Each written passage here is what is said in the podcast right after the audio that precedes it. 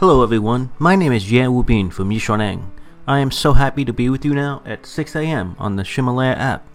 For those of you who have been following my lessons, welcome back.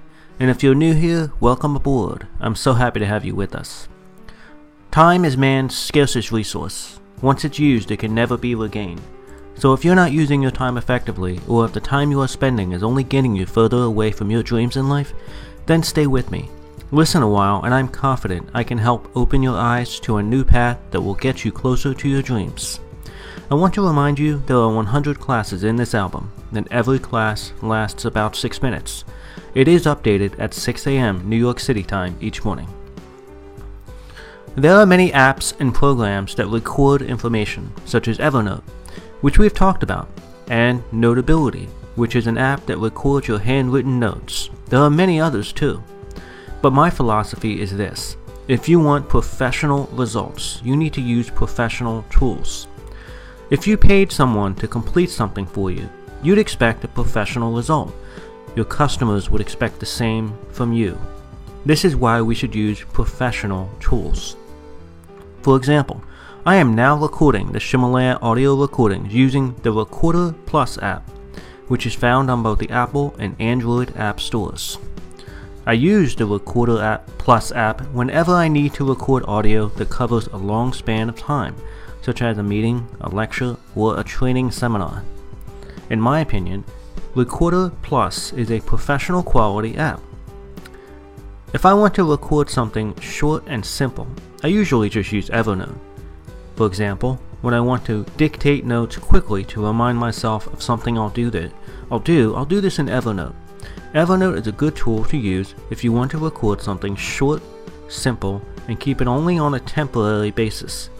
However, for something that you want to store for a long period of time and for longer durations, then I would use a professional app like Recorder Plus.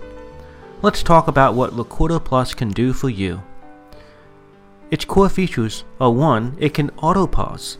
The auto pause feature stops recording when there is no audio. In other words, the app will automatically stop recording when there's no audio. This is very convenient because you will not have long pauses in between sentences. By the way, I recommend using your phone instead of a voice recorder device. If you use a handheld voice recorder device, you will have to transfer the information to your phone later. It's much more efficient to use the Recorder Plus app and have the information all in one place. Exporting files from the Recorder Plus app to your phone, iPad, or laptop is very easy to do. Some people use a special pen that can also record audio called a recording pen. I do not recommend using this pen. It's not intelligent and will still record audio when there is silence. You also must remember to turn off the pen when you are finished, which many people don't remember to do. Later on, after you've exported the data, you must import it into an audio editing program and then remove all of the unwanted extra silent audio. This can be difficult and very time consuming, trust me.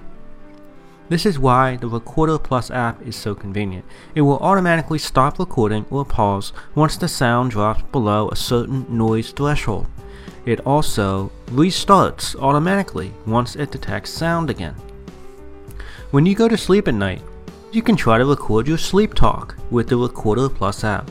Believe it or not, many of us talk in our sleep, and it's very insightful to hear what it is you say. When I record my sleep talk, I open the Recorder Plus app on my phone and leave the phone on the bedside before going to sleep. The next morning, I can see a very short record, only a few seconds long, and it contains my sleep talk. Give it a try. You'll be amazed at what you say in your sleep. Number 2. The Recorder Plus app has a limited set of editing features.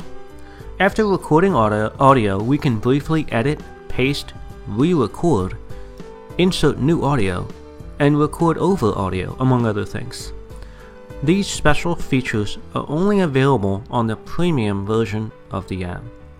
As I'm recording these Ximalaya audio lessons, I sometimes need to trim or cut a section of audio out for example, when I make unnatural pauses or use the same word too many times, I can easily edit these portions out using the Recorder Plus app. This allows me to make the prof- audio professional, which is what I know you as customers want. If you need software that is even more professional and higher quality, then you can use Adobe Audition. Adobe Audition is more complex and requires a computer to operate. However, it is very highly professional software and it is compatible with Apple devices. These two core features of the Recorder Plus app will help you create professional and customer satisfying results. The first feature is that it will auto pause the recording when no audio is detected, and then resume recording when the audio is again detected. The second feature is that it can be used to conduct basic audio editing, assuming you purchased the premium version. Recording audio allows you to focus on learning while you're there instead of writing things down. Organize these notes in files and then later share that information easily. This is one of the secrets to why Yishaneng can conduct so many courses so quickly throughout the year. Studying something one time is not knowledge. In order to really internalize material, you must learn things over and over again until you have full integration of the material in your mind. Just like a habit, audio recording will allow you to do this, and Recorder Plus or Adobe Audition apps will allow you to do this. Do you remember how I said you must share things to become valuable contributors to a network? This is a great way to do that.